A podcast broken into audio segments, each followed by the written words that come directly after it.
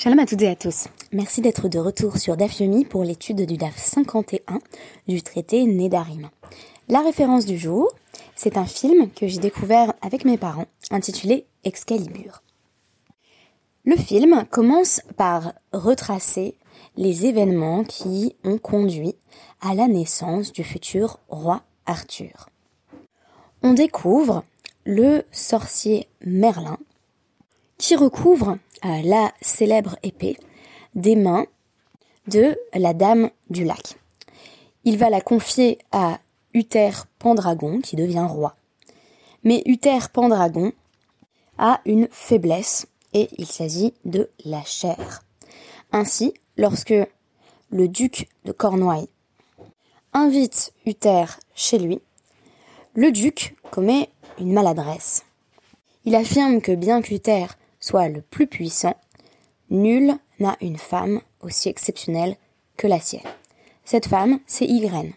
Et le duc de Cornouailles ira jusqu'à demander à son épouse de danser devant les invités. La danse est d'une sensualité déroutante, et Uther est si séduit par Ygraine qu'il ira jusqu'à mener la guerre à son vassal, se retournant ainsi contre lui. Par la suite, il aura recours à la magie de Merlin pour apparaître à Ygraine sous les traits de son mari, le duc de Cornouailles.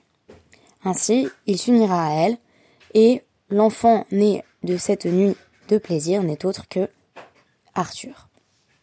Pourquoi ai-je pensé à cette scène en particulier, celle de la célèbre danse d'Ygraine?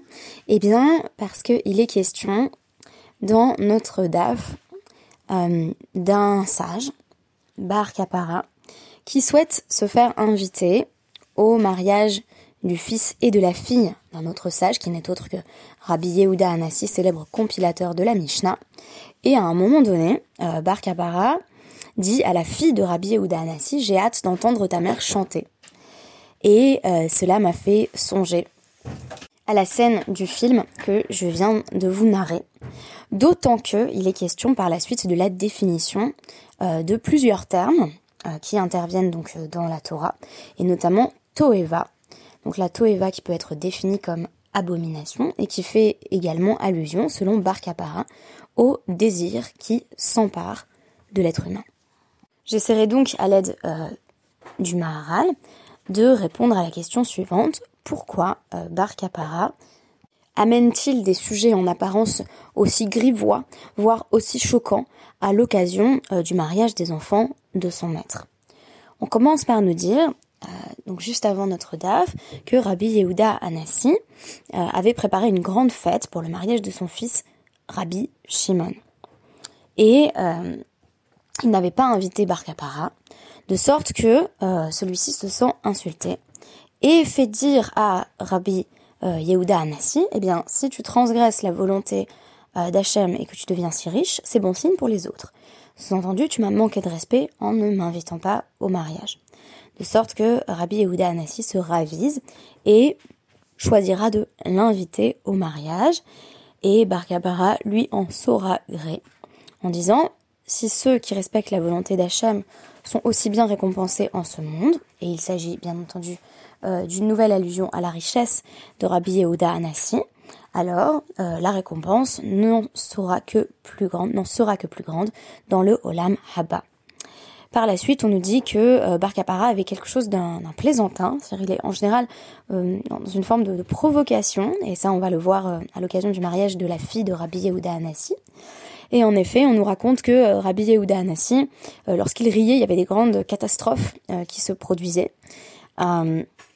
Donc euh, il avait demandé à Barcapara de surtout ne pas le faire rire et évidemment, euh, ainsi que, que, c'est voué à se produire chaque fois qu'on demande à quelqu'un de ne pas nous faire rire, euh, Barcapara va euh, faire une sorte de, de, petite mascarade, de, de, comique de situation qui va faire en sorte que Rabbi Yehuda Anassi rit tout de même, puisque Barkapara va, va, venir auprès de, de Rabbi Yehuda Anassi avec un, grand panier sur la tête en lui disant euh, remplis mon panier euh, euh, de, de blé que tu me dois, et Rabbi Yehuda Anassi va, trouver ça assez drôle, donc une sorte de comique de situation.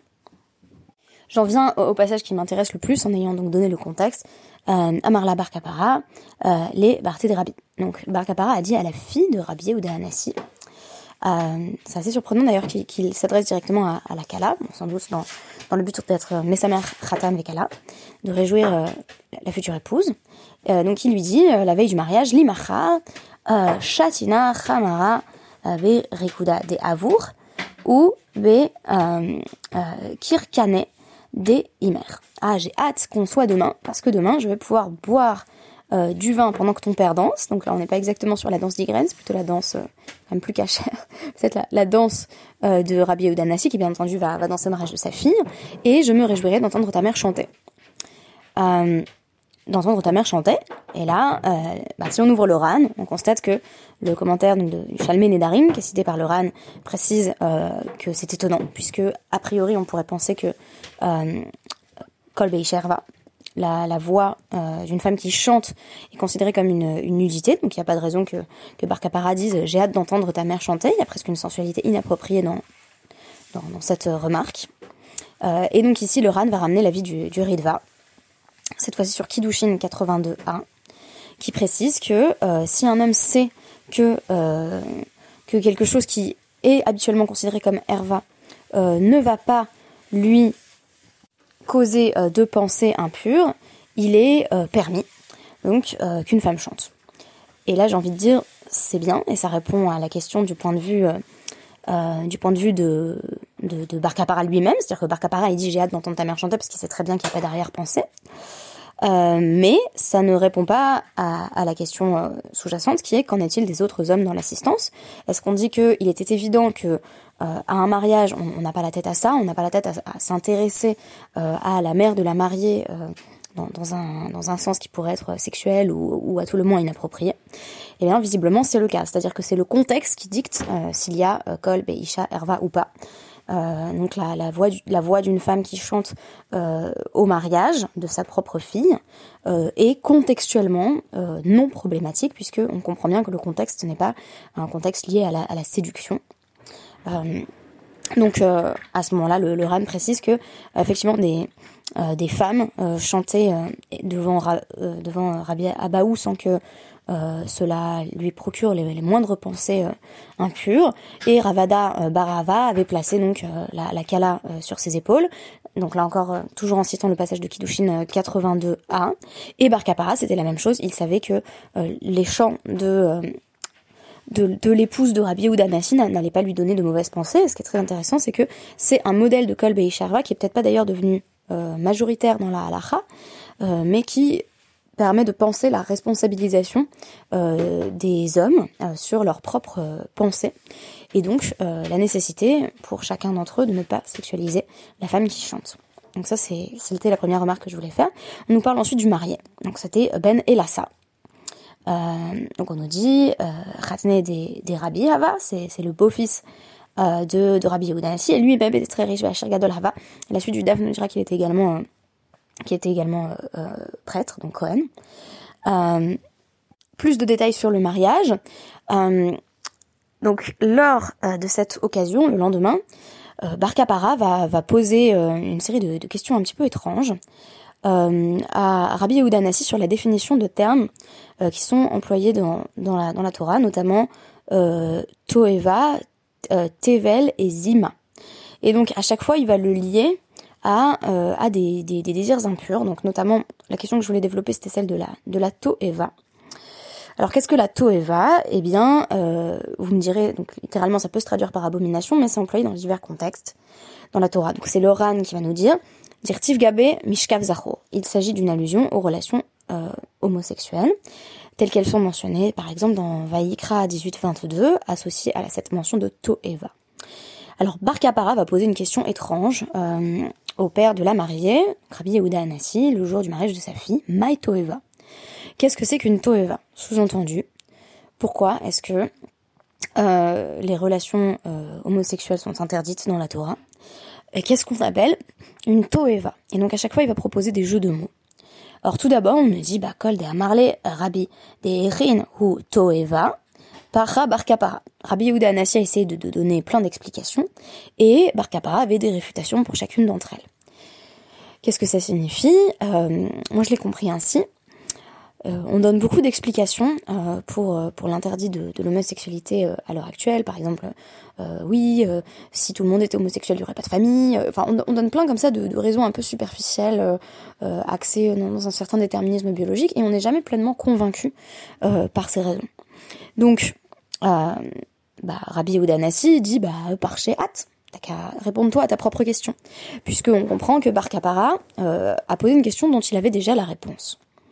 Donc, Amarle, euh, Tite des Vétéri, Tirmeli, Natsla.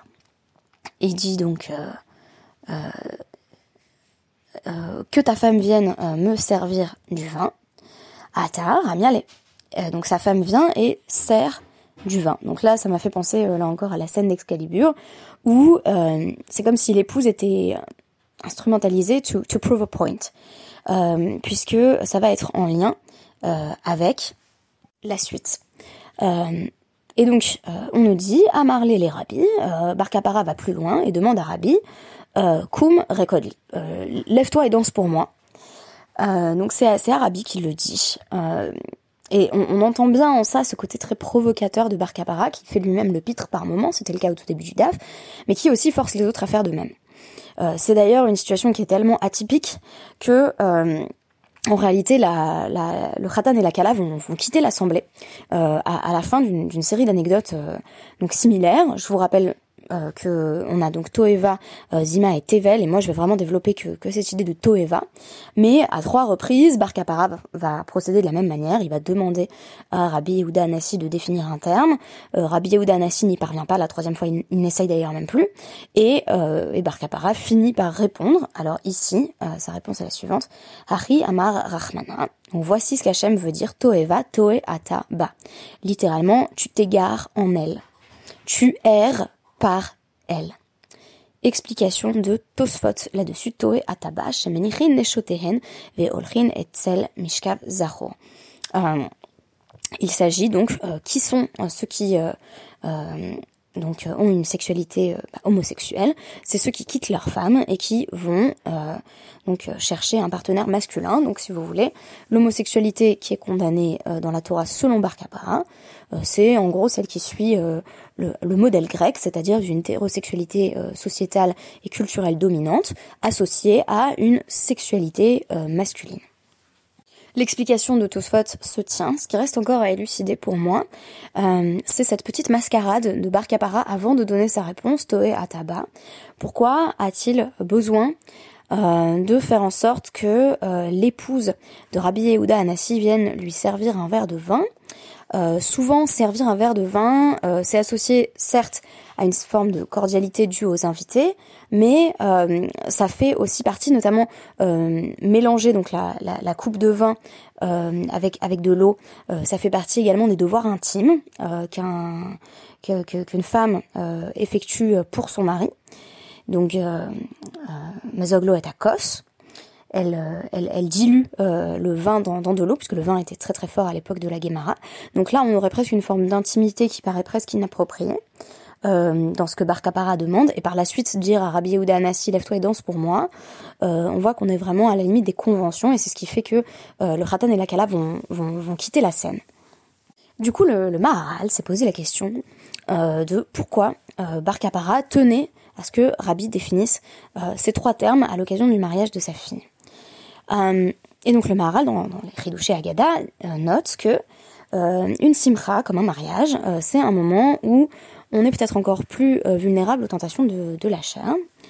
et selon le Maharal, Barkapara tient à faire en sorte que le mariage se déroule dans la joie, mais en donnant une sorte d'avertissement face au risque de la débauche. Ce qui est étonnant, c'est que son avertissement implique qu'il place lui-même à la fois euh, l'épouse de, de, Rabbi Yehuda Anassi qui n'est pas nommée ici et Rabbi Yehuda Anassi lui-même. Donc euh, on est à mi-chemin entre euh, des demandes pressantes qui semblent presque inappropriées et une volonté sincère, mais sans doute maladroite, puisque le Khatan et la Kala s'en vont, de réjouir l'assemblée en demandant par exemple au père de la mariée de danser.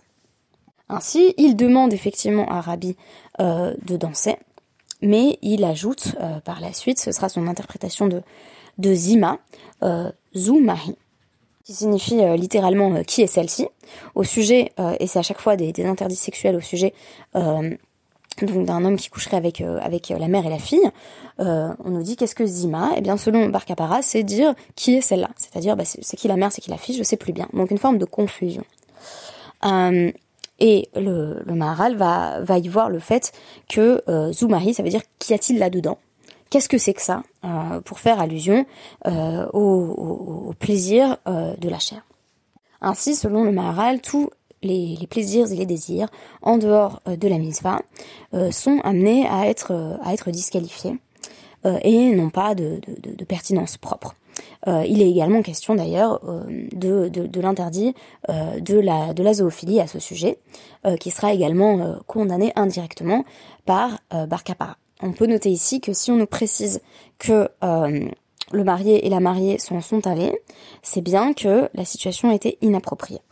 En d'autres termes, si le but euh, de toute cette mise en scène était d'être euh, Mesamer Khatan Vekala, c'est-à-dire de faire la mitzvah du jour, de réjouir le marié et la mariée, euh, on constate que le procédé n'est pas le bon. C'est-à-dire que finalement, il y a une forme d'humiliation répétée de Rabbi Yehuda Anassi, puisque Barkapara lui demande de définir un terme, alors que lui-même a déjà sa propre définition et ne cesse de réfuter les définitions de, du père de la mariée, celui qu'il est quand même euh, censé être question de réjouir. Et par la suite, euh, il, leur demande également euh, de, faire des choses pour le divertir en apparence, alors que cela semble effectivement inapproprié à l'occasion du mariage.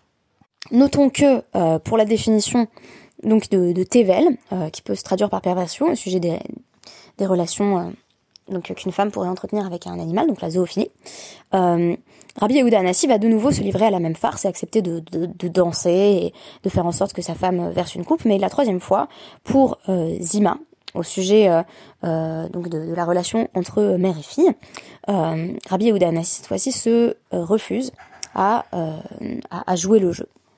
Alors, on peut proposer plusieurs débuts euh, donc euh, plusieurs éléments euh, d'explication. Tout d'abord, effectivement, ce qu'on peut retenir du Maharal, c'est l'idée que le mariage va cristalliser un certain nombre d'interdits sexuels. puisque le mariage est le cadre autorisé, il permet de songer au fait que tout autour se situe un certain nombre de barrières et d'interdits euh, notamment sexuelle. Donc euh, c'est pour ça peut-être que Barcabara amène lui-même ces sujets de conversation qui sont vraiment étranges à un mariage. Je veux dire, imaginez là, vous donnez le, le Dvar Torah à quelqu'un euh, qui trouve le moyen de vous placer à la fois les rapports homosexuels, la zoophilie et et donc les, rapports qu'un homme pourrait entretenir avec la mère et la fille, vous diriez c'est c'est quand même vraiment pas ce qu'on attend dans le Torah à un mariage. Donc chez Barcapara, on aurait une certaine conscience euh, du fait que le mariage euh, est le cadre dans lequel euh, effectivement ces, ces, interdits sexuels se voient réglés en quelque sorte. Je me suis également dit qu'il y avait forcément quelque chose à apprendre du fait que, à deux reprises, Barcapara formule une demande qui est presque absurde, donc en disant à sa femme de, lui verser un verre et à Arabi lui-même de danser pour lui. Et la troisième fois, euh, Rabbi finit effectivement par, refuser euh, de livrer de nouveau au même petit jeu. Euh, peut-être est-ce ce que Barcapara euh, voulait que Rabbi Yehuda Nassi conclue, puisqu'il finit par définir Zima, alors même que Rabbi Yehuda Nassi ne s'est pas livré à, cette petite mascarade. Je me suis posé la question s'il n'y avait pas euh, une sorte de, réflexion euh, ad absurdum. Euh, Barcapara dit, euh, bah écoute, si tu veux vraiment la définition, il va falloir que tu fasses ceci et cela. Et, et, finalement, il, donne à chaque fois donc son, interprétation qui est, basée sur un jeu de mots. et en disant Toe Ataba, tu t'égares en elle. Je me demande si on peut pas entendre Ata comme désignant non pas euh, la personne qui euh, effectivement euh, donc se, livrerait à, des actes homosexuels dans le cadre d'une société hétérosexuelle, mais plutôt toi tu t'égares à chercher même la, raison en fait. Ou plutôt, euh, toi, Rabbi Yehuda Anassi, tu es en train euh, de t'égarer parce que euh, tu, tu, tu, exécutes toutes ces actions pour avoir des réponses intellectuelles à des questions sur les, sur les interdits sexuels qui, en réalité, sont sans doute plus de l'ordre des pulsions, de la danse, du chant, du verre de vin versé, que de l'ordre d'une véritable élaboration très intellectuelle. Donc finalement, pourquoi ces choses seraient-elles considérées comme interdites? Parce qu'elles dénotent le fait qu'une personne choisit euh, ses instincts purs et simples, choisit le, corps et la matérialité. Donc je rappelle que dans le cas d'une relation homosexuelle, il s'agirait de quitter sa femme euh, pour euh, une expérience érotique éphémère. je pense qu'il était impossible d'ailleurs dans le cadre de la Torah d'envisager l'homosexualité telle qu'on la conçoit à l'heure actuelle, à la fois comme une identité et comme un désir de relation stable. Euh, donc en tout cas l'interdit euh, est là, est prononcé et est associé effectivement au fait de suivre ses instincts, même euh, dans l'exemple que Barcapara va donner à Rabbi Yehuda Anassi, qui est de, se, ridiculiser un petit peu, euh, soi-disant pour la joie des mariés, mais on voit que les mariés ne sont pas réjouis. en, tout cas, c'est sans doute pour obtenir une réponse à ces questions que Rabbi Yehuda Anassi consent à ce que l'on pourrait percevoir sous un certain angle comme des pitreries. Voilà, merci beaucoup et à demain. Shabbat Shalom.